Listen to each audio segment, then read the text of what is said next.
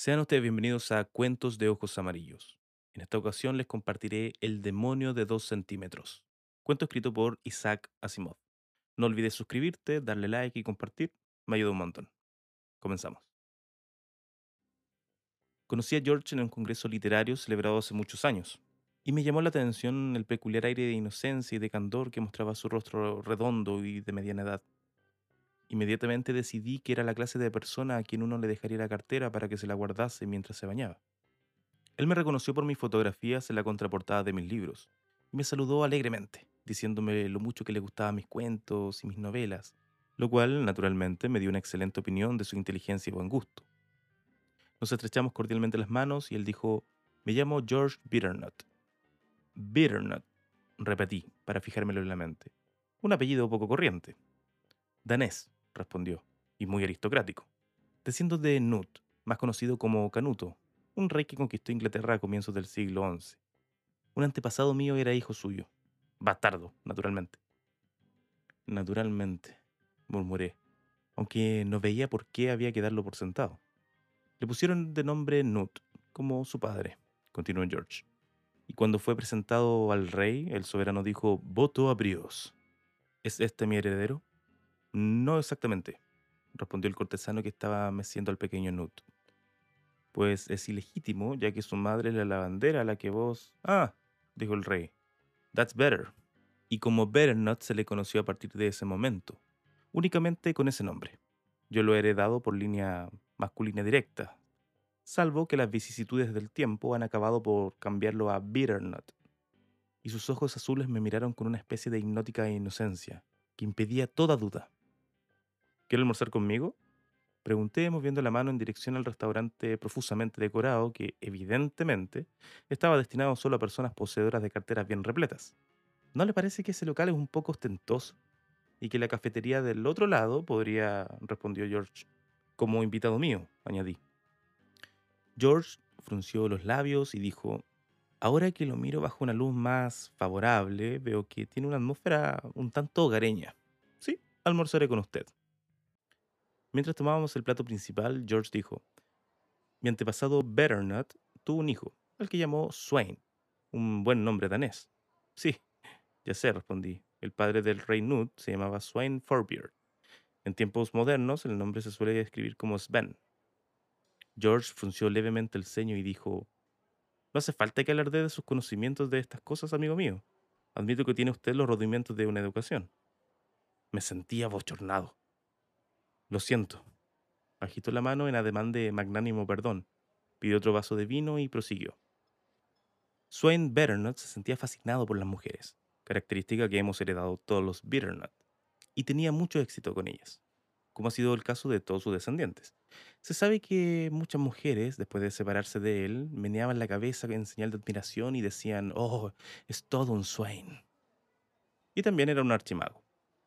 Hizo una pausa y luego preguntó con brusquedad. ¿Sabe usted qué es un archimago? No, mentí, no deseando volver a hacer una ofensiva ostentación de mi conocimiento. ¿Qué es? Un archimago es un mago eminente, aclaró George, con lo que pareció un suspiro de alivio. Swain estudiaba las artes arcanas y ocultas. Entonces era posible hacerlo, pues aún no había surgido todo ese desagradable escepticismo moderno. Estaba consagrado a la tarea de encontrar la manera de persuadir a las jovencitas para que observaran con él esa clase de comportamiento dulce y complaciente que es la corona de la femineidad, y rehuyesen todo lo que era huraño y osco. Ah, dije, con tono comprensivo. Para eso necesitaba demonios, y perfeccionó medios para invocarlos, quemando ciertas hierbas aromáticas y pronunciando determinados conjuros semi-olvidados. ¿Y daba resultado, señor Bitternut? Llámeme George. Claro que daba resultado. Tenía legiones de demonios que trabajaban para él. Pues, como con frecuencia se lamentaba, las mujeres de la época eran seres tercos y obstinados, que oponían a su pretensión de ser nieto de un rey ásperas observaciones sobre la naturaleza de la descendencia. Sin embargo, una vez que un demonio ejecutaba su obra, comprendían que un hijo natural era simplemente natural. ¿Estás seguro de todo esto, George? Naturalmente pues el verano pasado encontré un libro de recetas para invocar a demonios. Lo hallé en un viejo castillo inglés que actualmente está en ruinas, pero que en otro tiempo perteneció a mi familia. Se especificaban las hierbas exactas, las formas de quemarlas, el ritmo, los conjuros, las entonaciones, todo. Estaba escrito en inglés antiguo, anglosajón, ya sabe, pero yo tengo un poco de lingüista y se me hizo patente un ligero escepticismo. Usted bromea, dije. Me miró con altivez. ¿Por qué crees semejante cosa? ¿Acaso me estoy riendo? Se trata de un libro auténtico. Yo mismo experimenté las recetas. Y obtuvo un demonio. Sí, en efecto. Respondió señalándose de manera significativa el bolsillo superior de la chaqueta. ¿Lo tiene ahí? George cerró el bolsillo y parecía a punto de asentir cuando sus dedos palparon algo importante, o tal vez fuese precisamente que no palparon nada. Miró en el interior. Se ha ido, dijo con disgusto. Desmaterializado. Pero quizás no se le pueda censurar por ello.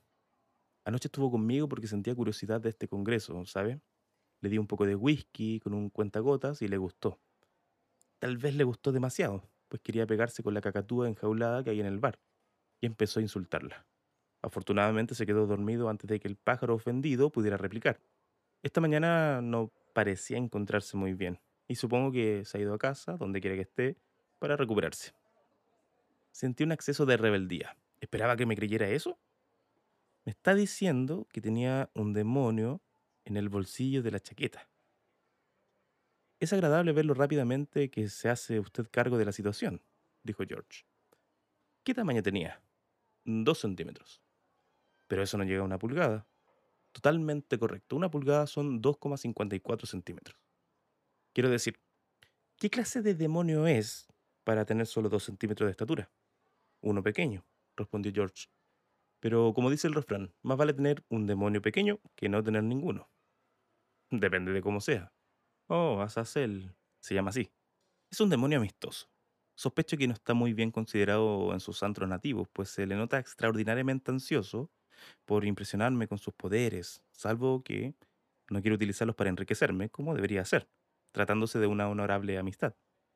Dice que sus poderes deben ser utilizados tan solo para hacer el bien a otros. Vamos, vamos, George. Seguramente no es esa la filosofía del infierno. George se llevó los dedos a los labios. No diga esa clase de cosas, amigo. Azazel se sentiría enormemente ofendido. Dice que su país es amable, decente y muy civilizado y habla con gran respeto de su gobernante, cuyo nombre no pronuncia jamás, y al que llama simplemente el todo total. ¿Y en realidad hace favores? Siempre que puede. Ese es el caso, por ejemplo, de mi ahijada Juniper Penn. ¿Juniper Penn? Sí. Por su expresión de intensa curiosidad me doy cuenta de que desea conocer la historia. Con mucho gusto se la contaré. Juniper Penn, dijo George, era una cándida estudiante de segundo curso en la universidad cuando comienza mi relato. Una dulce e inocente muchacha fascinada por el equipo de baloncesto, todos y cada uno de cuyos miembros eran jóvenes altos y muy guapos. El jugador que más parecía estimular su imaginación femenina era Linder Thompson, un muchacho alto y delgado, de grandes manos que se enroscaban en torno a un balón o a cualquier otra cosa que tuviera forma y el tamaño de un balón lo que de alguna manera trae a la memoria a Juniper. Obviamente él era el objeto de sus gritos, cuando contemplaba desde la grada uno de sus partidos. Solía hablarme de sus dulces sueños, pues, como todas las jovencitas, aunque no sean mis nietas, se sentían impulsadas a confiar en mí. Mi porte cariñoso pero digno invitaba a las confidencias. Oh, tío George, decía, seguro que no es nada malo que yo sueñe en un futuro con Linder. Me lo imagino como el mejor jugador de baloncesto del mundo como la flor innata de los grandes profesionales, como el titular de un sustancioso contrato de larga duración. Y no es que yo pida mucho, todo lo que quiero de la vida es una pequeña mansión cubierta de enredaderas, un pequeño jardín que se extienda todo cuanto la vista pueda abarcar, una sencilla servidumbre organizada en equipos, todos mis vestidos organizados alfabéticamente para cada día de la semana y cada mes del año, y me vi obligado a interrumpir su encantador parloteo. Hay un ligero fallo en tu plan, pequeña, dije. Linder no es un jugador de baloncesto muy bueno, y es poco probable que algún equipo le contrate por grandes sumas. Eso es injusto, dijo, enfurruñando el gesto. ¿Por qué no es un jugador de baloncesto muy bueno? Porque así es como funciona el universo. ¿Por qué no concentras tus juveniles afectos en alguien que sea un buen jugador de baloncesto? O si vamos a eso, en algún joven y honrado corredor bursátil de Wall Street que tenga acceso a informaciones reservadas. La verdad es que ya he pensado en ello, tío pero me gusta Linder exclusivamente por lo que es. Hay veces en que pienso en él y me digo, ¿en realidad es tan importante el dinero? ¡Shh! Jovencita, exclamo horrorizado. Hoy en día las mujeres son increíblemente francas.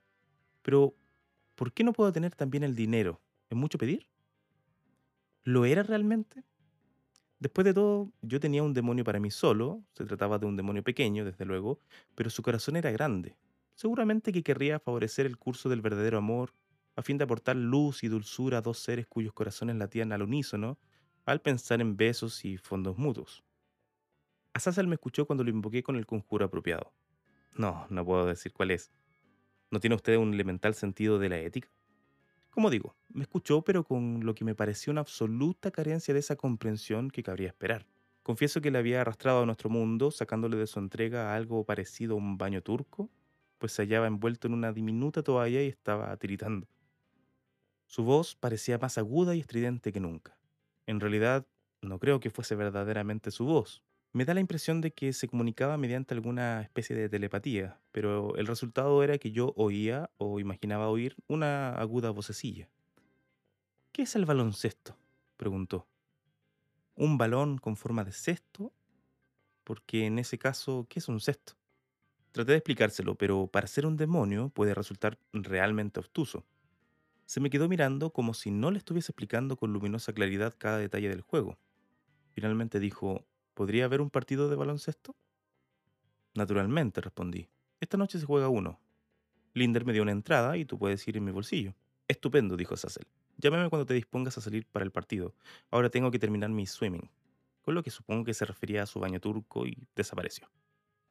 Debo confesar que me irrita sobremanera que alguien anteponga sus insignificantes asuntos domésticos a las trascendentales cuestiones que yo me ocupo, lo cual me recuerda, amigo mío, que el camarero parece estar intentando atraer su atención, Creo que le tiene preparada la cuenta.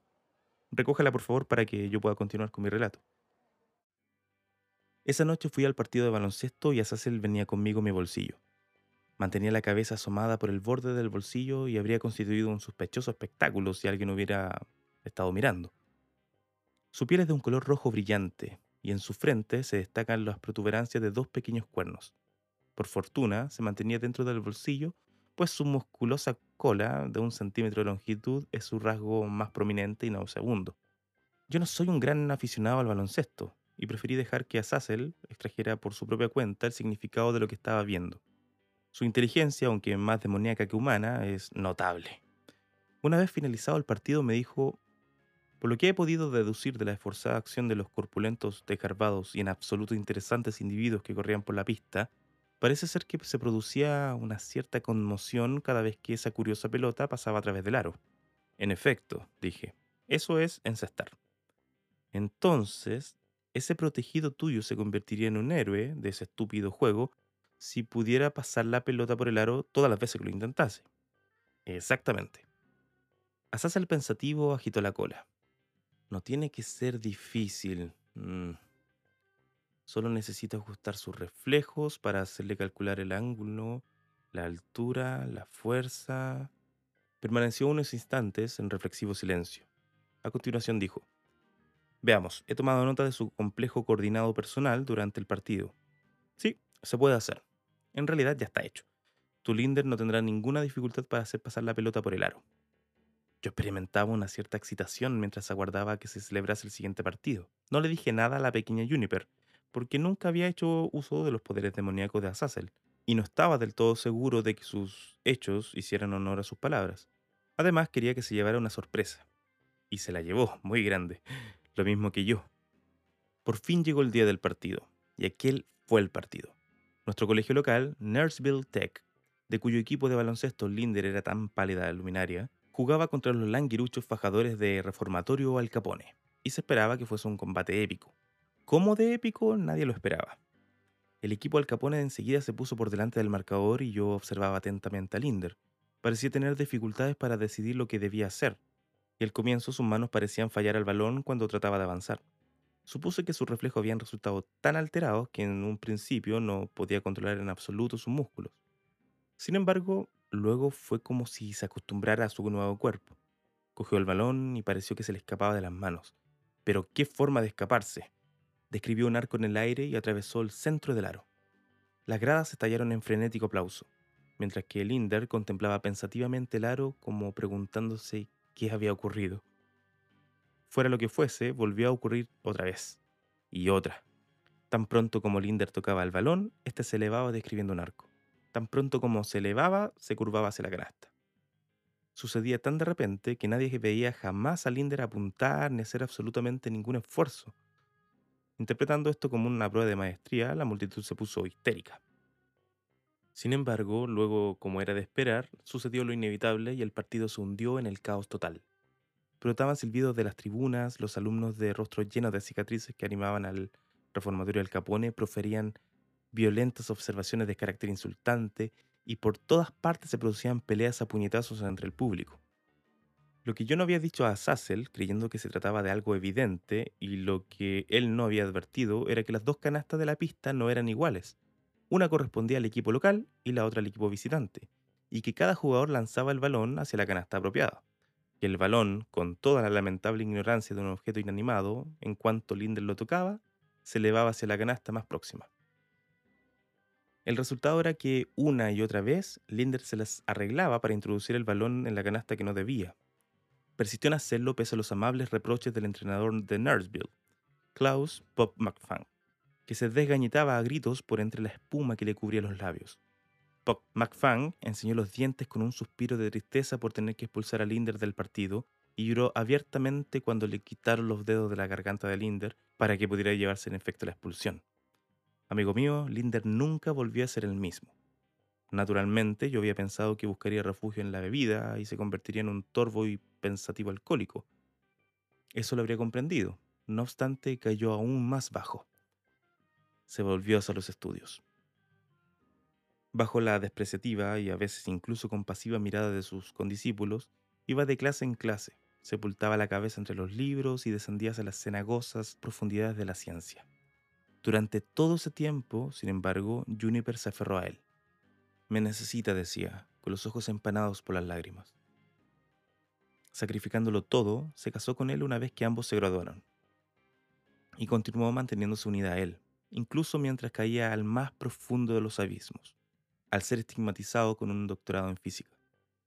Él y Juniper vivían ahora en un pequeño apartamento situado en alguna parte del lado oeste, él enseña física y ella realiza investigaciones sobre cosmogonía, según tengo entendido.